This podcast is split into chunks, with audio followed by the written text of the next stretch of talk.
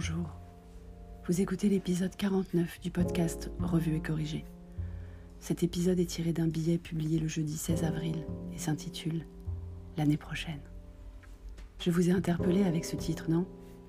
Quand on a déjà du mal à se projeter à dans trois semaines, il est bizarre de se projeter dans l'année prochaine.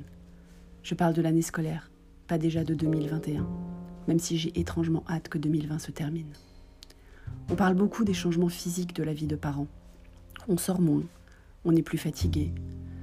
Sans parler des changements physiologiques post-grossesse, mais ça, les tabous et ma pudeur naturelle m'empêchent d'en parler. Mais finalement, on parle assez peu des changements psychologiques. Or, ils sont tout aussi importants, voire plus. Donc, quand on est parent, on compte en année scolaire.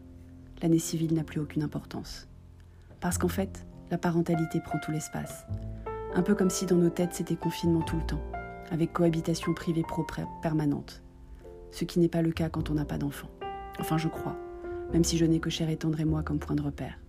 Biais d'ancrage Le confinement est arrivé au pire moment pour nous concernant la scolarité de petit homme, parce qu'on était en plein process de candidature pour le changer d'école. Oui, ceux qui me connaissent depuis longtemps vont tomber de leur chaise, après avoir été la grande défendresse de l'école publique, l'étendard de l'éducation nationale, la passionnariat de l'égalité des chances, j'ai cédé aux appels des sirènes de l'école privée. Que ceux qui n'ont jamais changé d'avis me traitent d'imbécile. Mais les raisons sont nombreuses, conjoncturelles, et sans aucun doute trop polémiques pour être débattues sur un espace public. En revanche, les affres parentales de l'anxiété provoquée par un arrêt sur image intempestif d'un processus qu'on imaginait long et tortueux déjà en temps normal me paraissent relever complètement de cette chronique du confinement. Voilà donc quatre semaines que je relance avec un minimum de subtilité l'administration de l'école que nous visions, pour passer l'entretien par visioconférence. Un email de soutien par ici, un de rappel par là. J'ai appliqué à notre objectif mes pratiques éprouvées de marketing relationnel. Ni trop, ni trop peu, enfin j'espérais.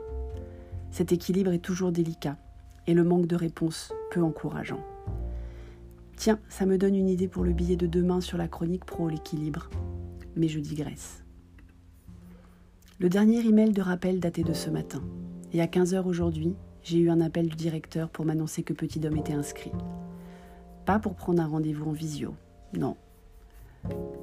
Pas pour nous poser des questions que j'imaginais très personnelles sur notre motivation. Pas pour demander plus de notes de Petit Dom, ou savoir s'il ne confondait pas les rectangles et les triangles, comme je vous racontais dans l'épisode 42 de ce podcast. Juste pour me rassurer et me dire qu'il était inscrit. Je tiens ma bonne nouvelle du jour. Donc on ne sait pas comment la fin de cette année, scolaire toujours, va se passer. Pendant combien de temps on va devoir continuer à pratiquer la télé-école. Mais on sait qu'il change d'établissement l'année prochaine. On a beau pratiquer le lâcher-prise de façon intensive depuis le début du confinement, c'est plus dur sur certains sujets que sur d'autres. Parce qu'on n'a pas envie d'être confronté au fait qu'on ne peut pas tout maîtriser pour nos enfants. Déjà que je passe mon temps à dire à Petit Dom de ne pas courir dans l'appartement parce que c'est pas le moment d'aller aux urgences.